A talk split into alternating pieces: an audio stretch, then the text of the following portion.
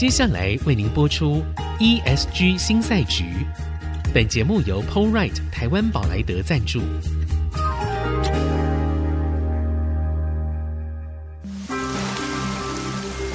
这是企业永续的世纪挑战。这是绿色浪潮下的供应链课题。再造优势前瞻的产业竞争力。欢迎加入 ESG 新赛局。掌握先机，创造新局。欢迎来到 ESG 新赛局。我是节目主持人、人工智慧科技基金会执行长温怡玲。好，今天我们持续的这个减碳特辑里面，还是邀请到安侯碳资源服务董事总经理黄立嘉 Richard 来跟我们聊关于碳权。其实我们是从碳权交易平台这件事情开始谈起，碳权交易所嘛。好，嗯、那现在就是，所以台湾是证交所所长。兼任碳交易所好的那个所长，嗯、那当然大家非常关注这个问题哦。可是我们在上一次的节目里面，Rachel 非常详细的告诉我们，哎、欸，这件事情其实它不是一个金融商品的概念，它完全是一个为了要解决气候变迁带来的人类。地球整个的危机，为了因应这样的一个问题，所以我们采取的经济手法是的，对，这是一个很基本的概念的问题哦。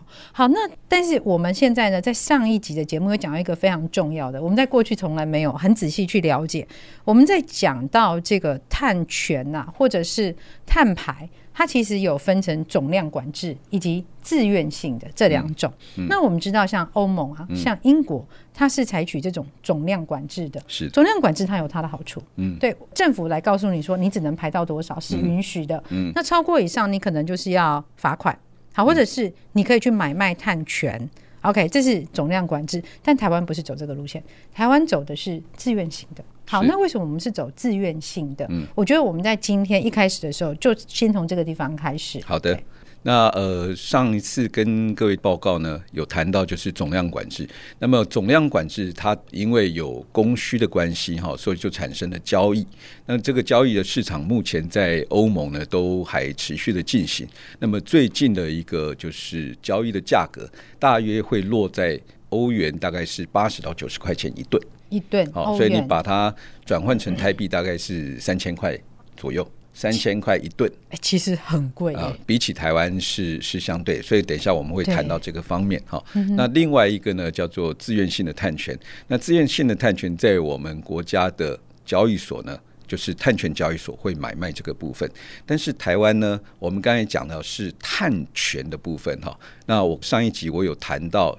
就是管制性的政策性手法里面，事实上不只有总量管制，还有另外一个叫做碳税及碳费。对，碳税。所以在管制性的政策性手法里面呢，台湾也有。那么我们会在呃未来可能是明年，环保署这边会推行碳费。是好，推行碳费。那么这个碳费呢，又跟我们现在的自愿性碳权呢有关系，哈，有关系。那在这里呢，我先跟大家就是介绍一下，我们为什么会有台湾的碳费碳权交易所，是因为我们有一个母法，叫做《气候变迁因应法》，在今年的二月十五号就是实行。那么在这个《气候变迁因应法》里面，最重要的就是我们把二零五零近零排放入法。所以这个是一个绝对的目标，有了绝对的目标，那么大家都要往那边做。所以这个是第一个政策性的工具。是。第二个呢，叫做效能标准啊，效能标准。效能标准。效能标准。那么台湾呢，对于以后的车辆啊进出口，那么或是我们。这个工厂里面产品，某些产品以及我们的建筑呢，都可能会推出效能标准。那这一套效能标准是独立在总量管制之外的。那么台湾现在呢，呃，可能还没有推出，但是国际上面有一个很有名的例子呢，是特斯拉。啊，特斯拉呢，它的电动车呢，在欧盟哈，欧盟他们有一个效能标准的一个措施。那么它要求这些车厂在二零二一，现在的标准是一公里。走一公里，你可以排九十五克的碳。OK，一台车一公里可以排九十五克的碳。啊，如果多了会怎样？多的话呢，你就是要缴罚款，或者你要找少的人来跟你一起把那个标准压下来。哦，就是 mix 在一起。OK，那一般来讲，油车啊，就是吃汽油或柴油的，一定超过，都会将近差不多两百克。我刚才讲标准是效能标准是九十五克，哦，那一般油车都会超过，会接近大概两百克，所以它就要缴那么多碳费哈。是。然后呃，特斯拉走一公里会排七十克的碳。OK，好，所以他就是把他这个低于对，那其他车厂他就要来找他，哎，我多的我来找你，然后我们平均一下，我可以看能不能 meet。那当然你做这些东西，特斯拉就会要求要要给钱嘛，对，好，所以特斯拉所以特斯拉的股价会那么高，对，不是因为他卖车卖的很好，哎，对，是后面有很多，所以一年有十亿美金哈，是因为这样来。好，这个是另外一个叫效能标准，也也在台湾的法令里面哈，那。另外一套呢，就是叫做碳税、碳费及碳交易。碳税、碳费、碳交易，对，就是我们碳权交易平台在。所以，我们为什么会有碳交易？啊，母法在这里。我们为什么会有碳费？那么也是在这边，在这边，也是在这里。好，所以这是几个政策性的工具，在我们的气候变迁因因应法里面。好，那么所以呢？回到台湾，现在国内在推行的几个，我们可以看到，今年的八月十七号呢，碳权交易所已经成立了。是，那它跟它很有关系的是我们的碳费，好，碳费即将于明年实行。这个是确定日期了吗？还是呃日期还不确定？但是呢，环保署这边给大家的一个预期呢，是明年环境部，对不对？环境部，环境部在 今年的八月二十八号也正式成立哈。那么未来台湾的碳权哈，分成几个？在台湾的碳权交易所，它有三个目的。第一个就是碳咨询跟碳教育。是，哦，就是温室气的的相关的咨询教育。第二个呢，是先引进国外的自愿性碳权进到我们的交易所。那这个是要买跟卖都有吗？买跟卖，买跟卖都有，对，买跟卖都有。嗯，那么我在这边先再跟大家介绍一下背景，就是自愿性的碳权呢，在国际上分成三大类，一个是国际。国际用的，国际用，嗯、就是 CDM。我们刚才讲的这个清洁发展机制，嗯、它是要未来为了要符合京都议定书。第二个呢叫做 domestic，就是国内用的，国内的。好，国内每一个这个 jurisdiction 哈，每一个这个这个行政地区呢，它可以去推展它自己的就是碳交易哈，对，自愿性的碳交易。像台湾就有叫做抵换专案，好，嗯、之前环保署也推推抵换专案，那就是在台湾里面有。嗯那第三个叫做独立机制哈，独立机制只要你按照国际的一些独立的自愿性碳标准，你就可以去做相关的这个减量计划。那比较有名的在国际上面叫做 VCS 哈，VCS 就是呃经过 Verified Carbon Standard 哈，Verified Carbon Carbon Standard。另外一个叫黄金标准 Gold Standard 哈，那这个都已经在国际上面呢走了蛮蛮久的，所以第一步呢。呃，我们碳权交易所会引进这些国际的的已经做好的这些 credit 到台湾来。那它做什么用呢？让国内这些需要就是做碳中和的这些企业，是它有碳权可以买，它不用再到国外去买。好、哦，就是还要看英文。第二个呢，它也可以就是把很多交易上的风险，好、哦，让国内的碳权交易所来承担。好、哦，因为会有什么样的风险？因为我们怕这个碳。卖给你又卖给他哦。第二个，它不是一个 true 的的 carbon，对，你没有看到吗？对，不是卖一块碳给你。所以今天有一个交易所，它可以帮你来承担这些风险。它比比我们 比我们这些私人机构都更有能力来承担这些。这个还是应该由国家来承担的一个。对，我们大家比较放心嘛。对，所以 KPMG 以前也有一些客户来找我们说：“哎，我现在要买碳权，但是我不知道那是 对我。”我不知道那些碳权到底是真的还是假的啊？他会不会卖给我又卖给别人？哎，是啊，这是这是很大的问题。老实说，KPMG 也没有办法来帮你，就是做这个承诺。是，那谁来做比较好？那就是让专家来做。对，就像交易所这种，他可以去 trace 各个交易所，你有没有买卖同样一个东西？他帮我们把这个关。好，是。所以现在这些国际独立的这些标准呢，他会把它引进来，就是国外探权。嗯，国外探权，它的目的是让公司企业需要做碳中和的时候，好，它有这些 credit 可以来 offset，可以来抵换掉它的排放。好，是，这是一个。所以我刚才讲是国外碳权，它的目的是国内的企业的碳中和，但是我们国内也会产生碳权，这是第三个步骤。对，因为国外的碳权现在就有，但国内的碳权呢，现在跟着我们。叫做自愿减碳的这个管理办法哈，环保署有这么一个草案，现在已经出来，就是以后国内的碳权呢，你也可以用国内的制度来做。嗯嗯。那这个因为国内制度做出来这些碳权，它有几个方向。是。第一个，它可以来抵减我们未来所要缴的碳费。是。哦，碳费。但是刚才讲的国外的碳权不行哦。哦，我们国内的碳权可以来抵我们自己。为为什么国外的不行？因为我是要。当地抵当地的吗？对，哦，OK，哦，当地的。第二个呢，它可以来抵我们以后的开发案所产生的温室气体的增量，嗯，哦，叫做增量抵换。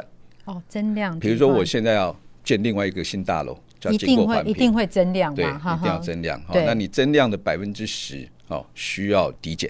所以就可以用国内的碳权来抵减，是是，所以这个就是我们国内碳权交易所目前所走的制度。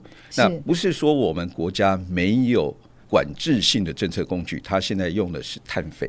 哦，然后这个碳费又可以搭配国内的碳权，是你碳权可以去抵减未来要缴的碳费。是，那谁要缴碳费？就是目前环保署是规定国内的排碳大户。对它的我们叫范畴一再加范畴直接排放再加能源间接排放，每一年有两万五千吨以上的这个设施，对，那总共有五百多家，有五百多家需要缴碳费，是，所以这些呢就可以用以后国内的碳权来抵减。哦，是好，所以我觉得我们刚刚这样听的是非常详细，但是在听的过程当中，其实有很多的疑问啊。那我这些疑问呢，我想也是很多中小企业的疑问。我们先休息一下，待会回来继续请教 Richard。好，谢谢。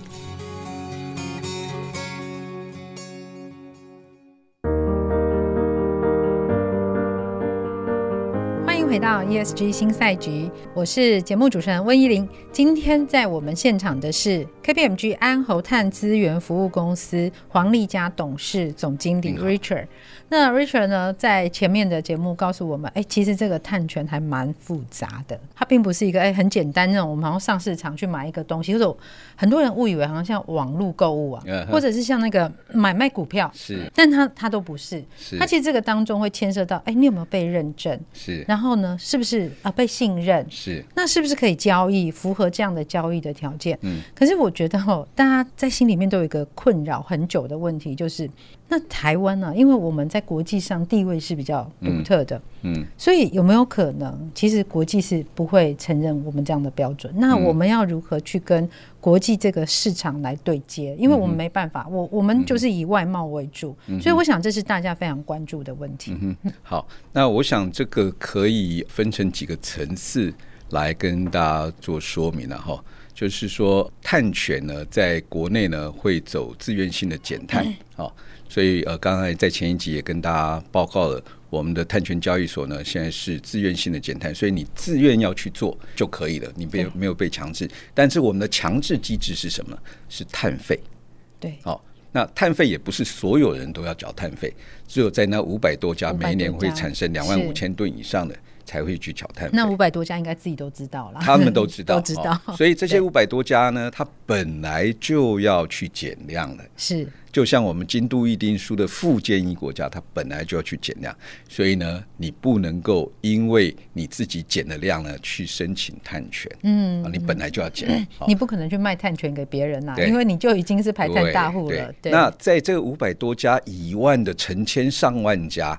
好，中小企业也好，其他就是没有规范的，哎、嗯，那你就有机会根据的我们的自愿减量的机制方案去做减量的计划。是，好，所以第一个，我们的碳权交易所带给我们的一个 message 就是这样子的一个措施，这样的一个方案，可以让整个台湾的减碳活泼化。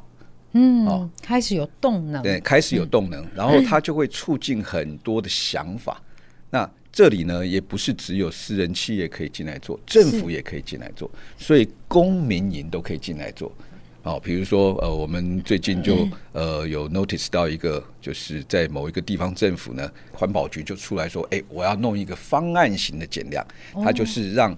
大家呢来换它的灯泡，换成更节能的灯泡。嗯，好，所以他把这个方法学做出来以后呢，只要后面想要做的，就来跟他买，就去登录啊。比如说有一家学校，他就进来了，是进来。他就把他的相关的灯泡换一换，哎，就是符合相关的方法学，好，所以这样子的话就可以有很多呃不同的想法、不同的减量技术、哦，不同的商业模式的的方式进来。那我们刚才说这个京都议定书，它有一个叫做清洁发展机制，哈，是它是减量的始祖，所以它已经。开发了两百二十一个减量的方法学，CDM 对 CDM 两百二十一个，换句话说，就两百二十一种不同的减量的计划。是。哦，那之前呢，台湾就是引用了这么多个方法学，再加上本土我们开发了四十几种。